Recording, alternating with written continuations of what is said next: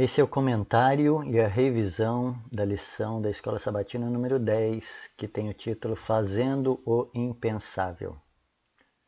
Nosso estudo será sobre os capítulos 50, 52 e 53 de Isaías. A figura do servo messiânico é um tema central no livro de Isaías. Os capítulos 52 e 53 constituem um cântico sobre o servo o cântico, primeiramente, identifica o Messias como rei, em Isaías 52, versos 7 e 8. Depois, identifica o Messias como Salvador e Redentor, em Isaías 52, versos 9 a 15. E, finalmente, o identifica como servo sofredor, em Isaías 53, no capítulo todo. Vamos começar com Isaías 50, versos 4 a 10, que são um trecho messiânico do Evangelho de Isaías. O verso 4 é uma fala do Messias que ainda não havia vindo, mas se apresenta ao profeta ali em visão, como que dialogando com ele.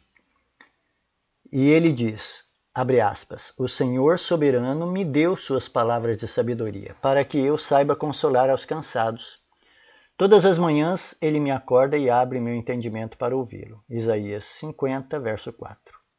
Esse quem fala é o Jesus encarnado, aquele que haveria de vir ainda. Um futuro que não havia ainda ocorrido, mas se apresenta ao profeta Isaías e ao povo como aquele que ainda iria aparecer. Ele descreve a sua relação com o Pai, e sua função com os seres humanos. Talvez Isaías tenha visto o Messias a falar a ele e descrever sua obra em favor dos humanos, descrever seu sofrimento e morte. É nesse sentido que o livro de Isaías é um evangelho em profecia, porque antecipa as glórias do Messias vindouro e as boas novas do Salvador. Apresenta a obra substituinte de Jesus e antecipa antecipadamente oferece uma descrição ao povo do Antigo Testamento. O Messias viria como mestre da humanidade, mas sua erudição não era para seu próprio benefício e engrandecimento, mas para consolar os cansados. Aqui aparece uma das principais palavras do livro de Isaías: consolação. E uma das principais funções do Messias: consolar a humanidade. Quem são os cansados que Jesus se refere aqui? São os que se cansaram do cativeiro do pecado e estão cansados de lutar sozinhos para vencer o pecado. Jesus vem para vencer o pecado e Satanás. E assim garante liberdade aos arrependidos. Isaías 50, verso 4 diz: O Senhor me deu a língua de erudito para que eu saiba dizer boa palavra alcançado.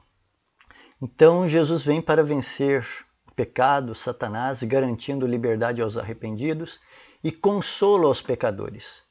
O pecado gera prazer para os carnais, mas para o justo se torna um fardo pesado, um cansaço. E Jesus se apresenta como o consolador. Por isso, quando Jesus se ausenta da terra, ele promete outro consolador, o Espírito Santo. Hoje é o Espírito Santo que nos consola dos nossos erros, nos ergue de nossas quedas. O Messias diz ainda sobre a sua relação com o Pai. Aspas. Ele me desperta todas as manhãs, desperta meu ouvido para que eu o ouça como aqueles que aprendem. Isaías 50, verso 4, última parte. Essa era a comunhão que Jesus tinha com seu Pai. E pode ser a comunhão que nós hoje podemos ter também com o Pai. Todos os dias, o Pai nos desperta pela manhã para ouvirmos a Sua voz através do estudo da Bíblia. O verso 5 diz: O Senhor Deus me abriu os ouvidos e não fui rebelde nem me retraí. Isaías 50, verso 5. Essa foi a obediência perfeita de Jesus em ouvir e praticar a vontade do Pai. Jesus mesmo disse: Eu tenho guardado os mandamentos de meu Pai, e no seu amor permaneço. João, capítulo 15, verso 10. Jesus veio como ser humano para mostrar que o relacionamento que teve com o Pai, nós podemos ter esse mesmo relacionamento. Aquele que me ama, diz Jesus, será amado por meu Pai. E eu também o amarei e me manifestarei a ele. João capítulo 14, verso 21. Em Isaías 50, verso 6, é antecipado o sofrimento do Messias. Ele seria um mestre erudito, mas seria perseguido e castigado. Através da profecia, o Messias diz, abre aspas, ofereci as costas aos que me batiam e o rosto aos que me arrancavam a barba. Não escondi o rosto dos que me afrontavam e gospiam em mim. Isaías capítulo 50, verso 6. Essas são as cenas que ocorreram dentro do Sinédrio, no julgamento oculto de Jesus, na madrugada de quinta-feira que antecedia o dia da sua crucifixão. Mateus, descrevendo a cena, diz: Cuspiram no rosto de Jesus e bateram nele, e outros o esbofeteavam. Mateus capítulo 26, verso 67. O Messias sofredor descreve sua vida entre os humanos. Vamos agora para a sessão de Isaías 52, verso 13 a 53, verso 12. Essas são as palavras introdutórias de uma nova sessão que continua até Isaías é, o final do capítulo de 53 de Isaías. Este capítulo deveria terminar com o verso 12 e não com o verso 15, pois Isaías 53, verso 1, continua a linha de pensamento sem interrupção. Nesta nova sessão, o Messias surge como servo sofredor, em Isaías 52, verso 13. Nas Escrituras não há outro texto que apresente de forma mais clara a natureza vicária e o caráter expiatório da morte de Cristo do que nessa sessão. Foi a vontade de Deus que a obra da restauração, iniciada com o retorno do cativeiro, acontecesse em ritmo acelerado e atingisse seu clímax com a vinda do Messias, que por meio do seu sacrifício no Calvário proveria livramento do cativeiro do pecado. O livramento do cativeiro babilônico, possibilitado por Ciro, que derrotou Babilônia, prefigurou o livramento maior do domínio do pecado feito possível pela vitória de Cristo sobre os poderes das trevas e da morte. Mas por que os judeus não entenderam esse lado da vida do Messias sofredor? Com o tempo, os judeus enfatizaram cada vez mais as profecias que apontavam para a vitória de Israel sobre os pagãos, por fim, a ideia de salvação material, terrena para Israel como nação, praticamente ofuscou o conceito aqui apresentado por Isaías de que o Messias primeiramente os libertaria de forma individual do poder e do castigo do pecado. O que Israel precisava não era tanto de um poderoso salvador militar que desse vitória sobre seus inimigos, mas do Messias que desse a vitória sobre o pecado. Da mesma forma, hoje, a maioria dos cristãos estão à busca de um Jesus que oferece prosperidade, mas não do Jesus que perdoa e restaura dos pecados. E como os judeus não estavam preparados para a Jesus na sua primeira vinda, muitos estarão despreparados para Jesus na sua segunda vinda, porque não compreenderam a obra que ele quer fazer hoje não é uma obra de prosperidade, de bênçãos materiais, mas uma obra de transformação e vitória sobre o pecado. Isaías começa o poema do servo sofredor falando da exaltação do Messias. Eis que o meu servo procederá com prudência, será exaltado e elevado e será muito sublime. Isaías 52, verso 13. Essa exaltação não era terrena, pois Jesus nasceu de uma família pobre e sem expressão morou em uma região sem importância, viveu uma vida de simplicidade e trabalho. A exaltação de Jesus seria posterior, após a sua morte. A história humana ficou dividida em antes de Cristo e depois de Cristo. Tamanho foi sua influência na história humana. Mas em seguida, o profeta mostra o quadro do sofrimento que o Messias teria. E não era um sofrimento da vida humilde e de privações, era um sofrimento sobrenatural, espiritual. O profeta diz: o seu aspecto estava tão desfigurado, mais do que outro qualquer, e a sua aparência mais do que a dos outros filhos dos homens. Assim causará admiração às nações, e os reis fecharão a sua boca por causa dele. Isaías 52, verso 14 e 15. Essas são as referências ao aspecto de Jesus e talvez indiquem o momento que Jesus voltou dos 40 dias de jejum e do seu aspecto no jardim do Getsemane, na angústia que ele passou ali até suar gotas de sangue, nos momentos de agonia, né, ali no jardim do Getsemane, e da sua aparência no sofrimento da cruz. Foram três momentos de grande prova para o, o, o servo sofredor. O capítulo 53 oferece a visão que Isaías teve do Messias. O profeta descreve assim: Foi subindo como um renovo diante dele, como uma raiz de uma terra seca. Não tinha boa aparência nem formosura. Olhamos para ele, mas não havia nenhuma beleza que nos agradasse. Isaías 53, verso 2. Isaías vê Jesus como se fosse o broto de uma planta morta, uma raiz em terra seca. Ele vê o Messias mas não se agrada visualmente. Não seria um homem bonito, atraente ou de aparência chamativa. O Messias seria um indivíduo com aparência comum. O livro Desejado a Todas as Nações, comentando o episódio que Jesus aparece e João Batista aponta para ele e diz: Eis o Cordeiro de Deus que tira o pecado do mundo. O livro diz que a multidão se pergunta, abre aspas, era esse o Cristo? Com respeito e curiosidade, olhou o povo àquele a quem se acabava de declarar ser o Cordeiro de Deus. Mas quem era esse, que era maior que João Batista? Não havia em seu trajar coisa alguma que indicasse posição. Era na aparência um personagem simples, vestido com, como eles, nos humildes trajes de pobres.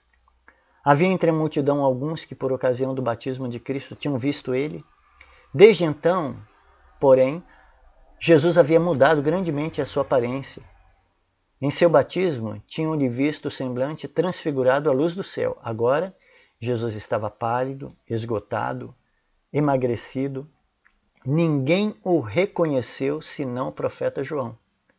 Ao olhar o povo para ele, no entanto, viram uma fisionomia em que se uniam a divina compaixão e o poder consciente.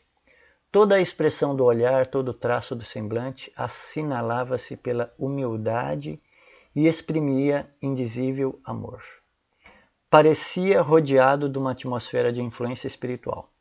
Ao passo que suas maneiras eram suaves e despretensiosas, imprimia nos homens um sentimento de poder que, embora oculto, não podia, não podiam inteiramente ver.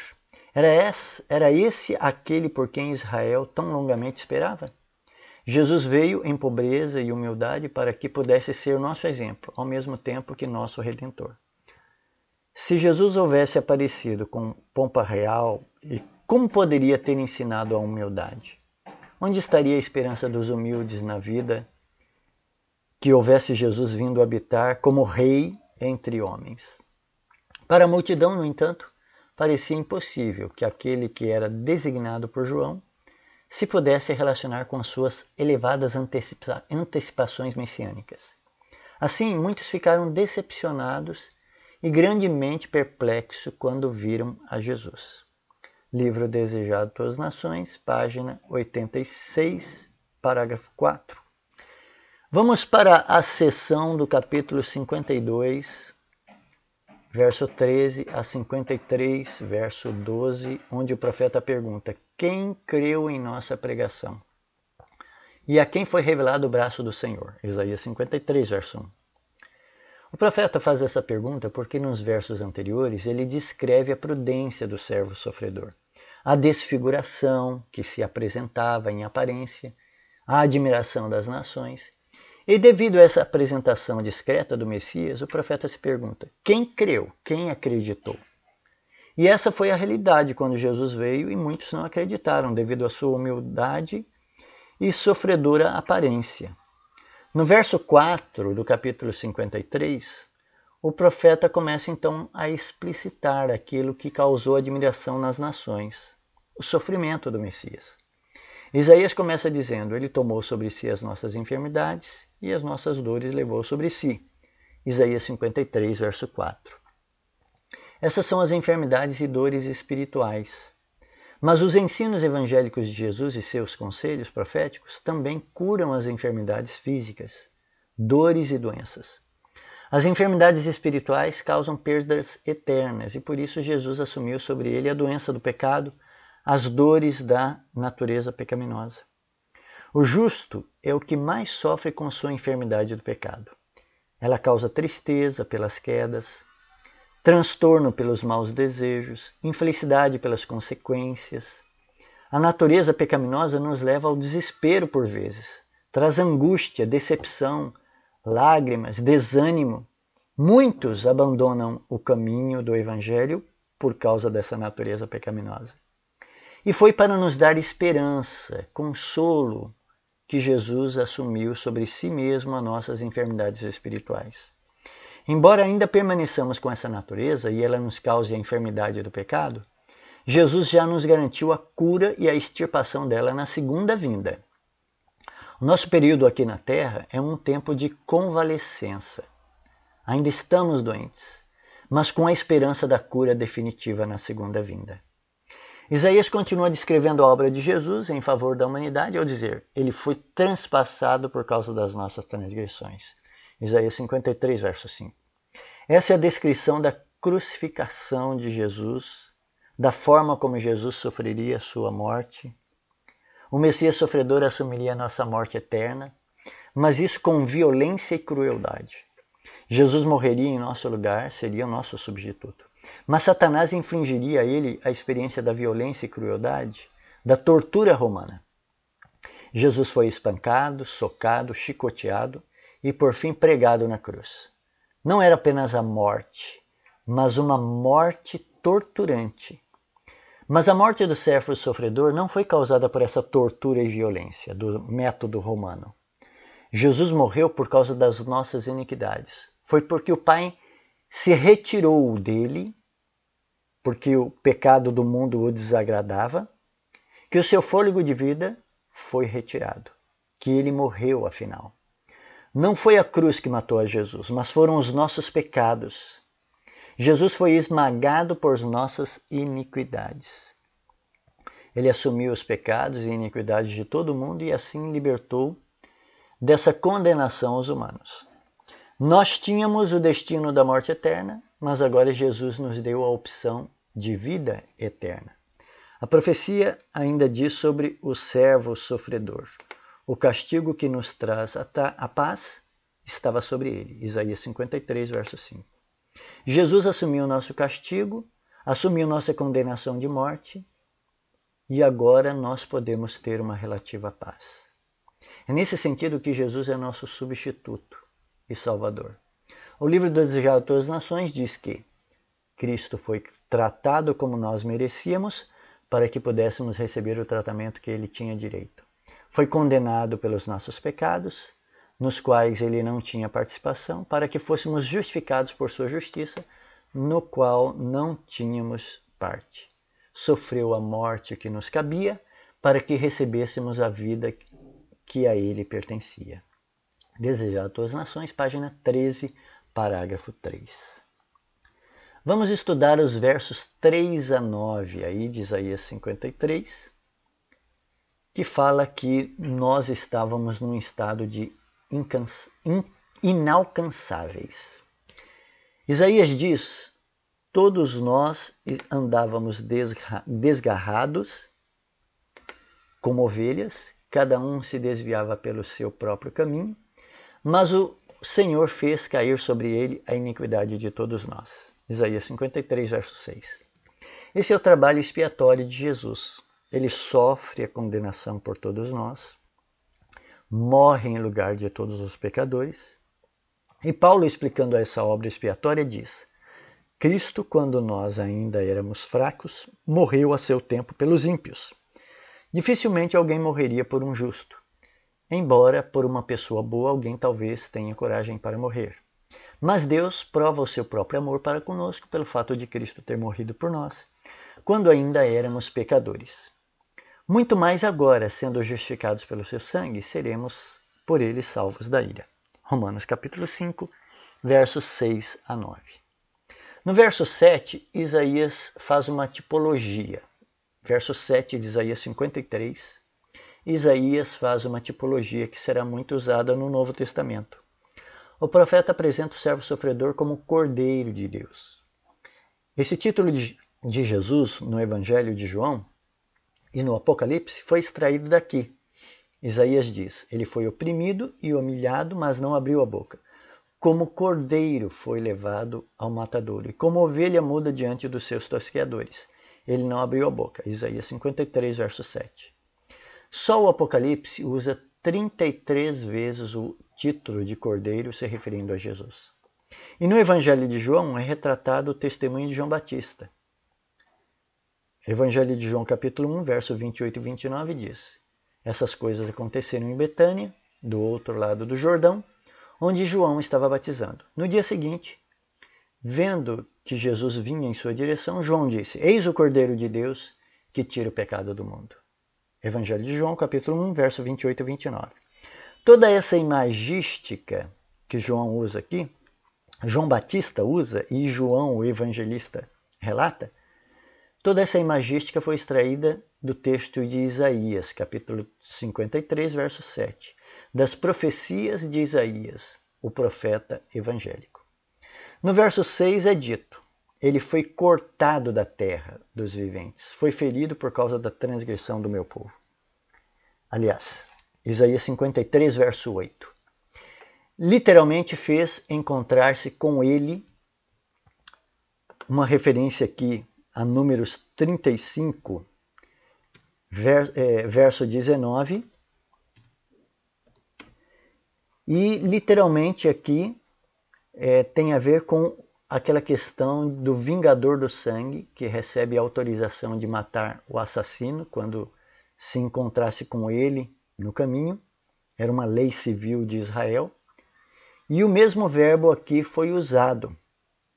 Nossas transgressões se encontraram com Jesus e o feriram mortalmente. Esse encontro letal era nosso destino, mas Jesus assumiu o nosso lugar. Ele teve um encontro com a morte. Jesus foi ferido mortalmente por causa das nossas transgressões e assim temos oportunidade de vida. O verso 9 do poema do servo sofredor diz assim: Designaram-lhe a sepultura com os ímpios, mas com o rico esteve na sua morte. Isaías 53, verso 9. Essa é uma previsão da forma como Jesus foi sepultado e encontra seu cumprimento em Mateus capítulo 27, versos 57 a 60 que diz, abre aspas, veio um homem rico de Arimateia, chamado José, que era também discípulo de Jesus. Este foi até Pilatos, lhe pediu o corpo de Jesus. Então Pilatos mandou que o corpo lhe fosse entregue. E José, levando o corpo, envolveu num lençol limpo de linho e o depositou no seu túmulo novo, que ele tinha mandado abrir na rocha. O verso 10 é revelador ao dizer: Ao Senhor agradou esmagá-lo, fazendo-o sofrer. Isaías 53, verso 10. O pai preferiu ver o seu filho sofrer do que nós viéssemos a sofrer. Deus amou mais a nós humanos do que ao seu próprio filho. O pai se agradou em esmagar a Jesus para que nós fôssemos poupados da angústia e da morte eterna. Jesus reconheceu isso ao dizer: Por isso o Pai me ama, porque eu dou a minha vida para a reassumir. Ninguém a tira de mim, pelo contrário, eu espontaneamente a dor. João capítulo 10, verso 17. Fomos salvos porque o Pai nos amou. Fomos salvos porque Jesus se sacrificou por nós. Paulo diz: Cristo nos amou e se entregou a si mesmo por nós como oferta de sacrifício a Deus. Efésios capítulo 5, verso 2. Jesus amou e se entregou, sem reservas, se esvaziou, tomou a forma de um servo, de um cordeiro, entregando a sua própria vida. Vamos estudar agora os versos 10 a 12, que apresenta Jesus como uma oferta de reparação. Isaías sobre isso diz, abre aspas, quando ele der a sua alma como oferta pelo pecado, verá sua posteridade e prolongará seus dias. Ele verá o fruto do seu trabalho, de sua alma e ficará satisfeito. Isaías 53, versos 10 e 11. Essa palavra, oferta pelo pecado, vem do hebraico Hashem, que é traduzido em geral como oferta pela culpa, de Levítico capítulo 5, verso 6. Esta oferta era apresentada quando se exigia uma restituição, fosse a alguém ou restituição a Deus. A morte do servo de Deus proporcionou uma expiação, cessação da dívida e a expiação aceitável e efetiva do pecado que ocasionou a perda. Este sacrifício era essencial à redenção e restauração do ser humano. Jesus foi oferta pela culpa dos humanos. Esse é o aspecto legal do grande conflito. Deus havia declarado: certamente morrereis, em Gênesis capítulo 2, verso 17. E essa sentença da lei deveria se cumprir. O ser humano, Adão, escolheu viver sem Deus, apenas com o poder que o fruto proibido oferecia. E agora deveria enfrentar as consequências de sua escolha, viver sem Deus. E viver sem Deus é certamente morrer, pois só Deus é a fonte de vida, Ele que nos dá a energia, o fôlego de vida e nos faz estar vivos. Mas Jesus assume a sentença, aquela sentença de Gênesis 2,17: certamente morrereis. O homem Jesus escolhe morrer no lugar do homem Adão e da mulher Eva. O plano da salvação era este: o homem deveria morrer, mas que fosse o homem Jesus e não o homem Adão ou Eva. E nesse sentido, é nesse sentido que Jesus é a oferta do pecado. Jesus cumpre a sentença da lei. Cristo nos resgatou da maldição da lei, fazendo-se ele próprio maldição em nosso lugar. Gálatas capítulo 3, verso 13. A maldição da lei era sua sentença de morte. A lei nos condena à morte. A lei nos revela o pecado e que somos pecadores. Mas aquele que não conheceu o pecado, Deus o fez pecado por nós, para que nele fôssemos feito justiça de Deus. 2 Coríntios capítulo 5, verso 21. E assim Jesus assume a maldição e a sentença para que hoje estejamos vivos e tenhamos a esperança da vida eterna. No dia em que Adão e Eva deveriam morrer, um cordeiro morreu. Em Gênesis capítulo 3, verso 21, é relatado que eles foram vestidos com peles de um cordeiro que foi morto. Aquele primeiro cordeiro morto representava a oferta pelo pecado de Adão e Eva, que Jesus mesmo, representado ali, ofereceria com a sua própria vida. E assim Jesus foi a oferta pelo pecado. Isaías diz que, abre aspas, verá a sua posteridade e prolongará os seus dias e a vontade do Senhor prosperará nas suas mãos. Isaías 53, verso 10. A nova versão transformadora traduz esse verso assim: Ele terá muitos descendentes, terá vida longa, e o plano do Senhor prosperará em suas mãos. Isaías 53, verso 10, nova versão transformadora. A raça humana estava destinada à extinção. Esse era o grande objetivo de Satanás: entristecer o coração do Pai, fazendo os humanos da terra deixarem de existir para sempre. Mas Jesus garantiu a existência dos humanos e ainda a sua descendência.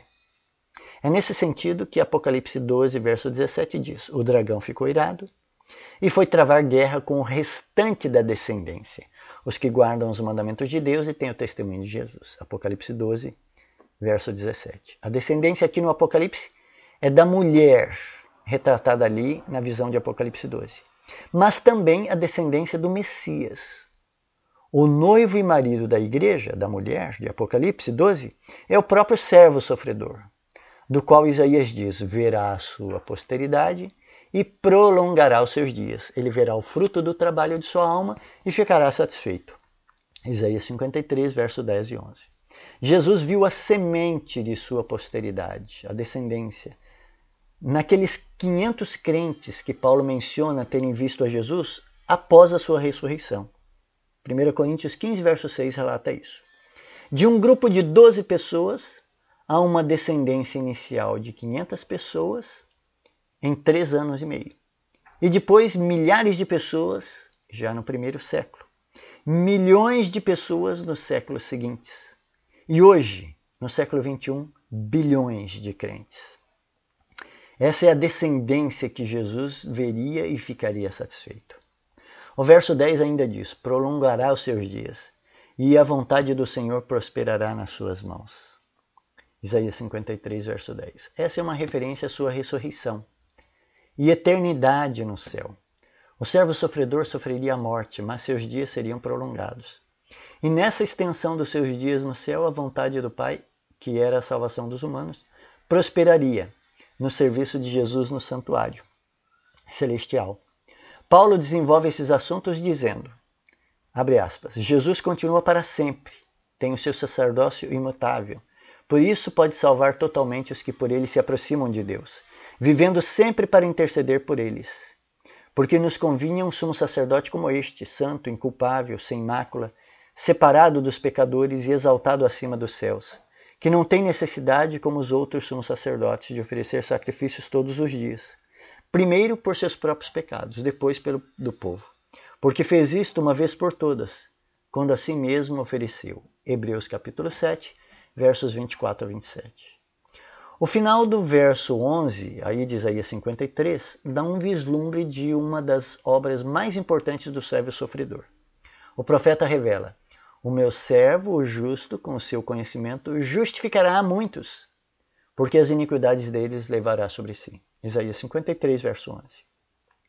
São reveladas as duas obras principais do Messias: justificar a muitos e levar as iniquidades sobre si.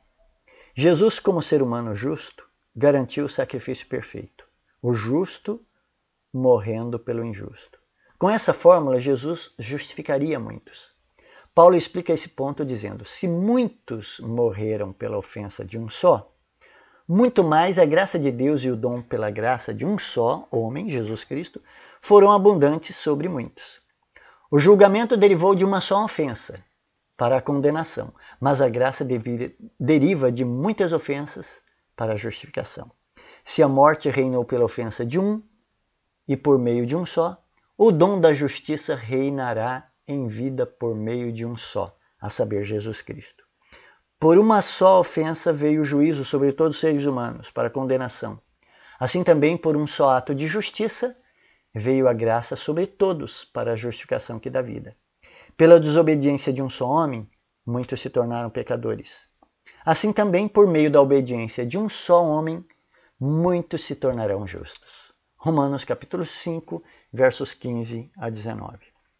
Isaías encerra o poema do servo sofredor com uma promessa do Pai. Eu lhe darei a sua parte com os grandes, e com os poderosos ele repartirá o despojo. Isaías 53, verso 12. A humilhação do servo justo ocorreu, mas Deus o exaltou sobremaneira e lhe deu o um nome que está acima de todo nome, para que o nome de Jesus dobre todo o joelho, nos céus e na terra e debaixo da terra, e toda língua confesse que Jesus Cristo é Senhor para a glória de Deus Pai. Filipenses capítulo 2, verso 9 a 11. Se humilhando, o servo sofredor se fez o rei dos reis e senhor dos senhores, se torna o herdeiro de todas as coisas. Hebreus capítulo 1, verso 2. E o despojo que reparte é a terra, que divide com os mansos. Por isso ele disse que os mansos herdarão a terra. Faz dos que nele creem coerdeiros com Cristo. Romanos capítulo 8, verso 17. A razão de tão grande exaltação é explicada pelo profeta Isaías, aspas, pois derramou a sua alma na morte e foi contado com os transgressores. Levou sobre si o pecado de muitos e pelos transgressores intercedeu. Isaías 53, verso 12, última parte. As três grandes obras do Messias, morte, substituinte, assume os pecados de muitos e faz a intercessão dos pecadores, estão aqui nesse eh, verso 12. Somente o próprio Deus poderia assumir essas prerrogativas, essas três prerrogativas, levar sobre si o pecado, assumir os pecados de muitos e fazer a intercessão, somente Deus poderia assumir essas prerrogativas e realizar tão grande obra, o Deus encarnado. Isaías também, mais uma vez, profetiza a morte do Messias. Derramou a sua alma na morte, diz Isaías, e sua intercessão revelada foi contado com os transgressores. Esses textos ajudam, ajudaram os apóstolos a compreenderem os eventos finais na vida de Jesus. A condenação e a morte de Jesus estavam prescritas ali na profecia. O Mestre havia morrido por vontade do Pai, para cumprimento da profecia, e não por resultado da trama dos judeus ou da condenação ali do Império Romano. Vamos concluir aqui com algumas perguntas. Por que o Senhor Jesus decidiu se revelar para nós como servo? Jesus se revelou aos humanos como servos porque precisávamos de um substituto. um humano substituto, de alguém que morresse em nosso lugar. Por isso ele se fez humano e se apresentou como um servo, realizando agora os desígnios eternos do Pai. Segunda pergunta: como você entende Isaías 53, verso 10, que diz: Ao Senhor agradou esmagá-lo, fazendo-o sofrer? O Pai se agradou em fazer Jesus morrer porque assim nós iríamos viver. Paulo diz: Aquele que não conheceu o pecado, Deus o fez pecado por nós, para que nele fôssemos feitos justiça de Deus. Então Deus se agradou em esmagá-lo, porque nós não seríamos esmagados. Deus amou mais a raça humana do que a si mesmo ou ao seu próprio filho. Pergunta 3. De acordo com o livro de Isaías, muitos reinos chegaram ao palco da história da terra, mas tiveram um fim. E quanto ao reino do Messias, quanto tempo permanecerá o reinado do Filho do Homem? Descrito ali em Daniel 7,14. Daniel 7,14 afirma: Foi-lhe dado o domínio, a glória e o reino. E o seu domínio é domínio eterno, que não passará, e o seu reino jamais será destruído. E os capítulos 65 e 66, que iremos estudar mais à frente, de Isaías, descrevem esse reino eterno como sendo o reino realizado na nova terra.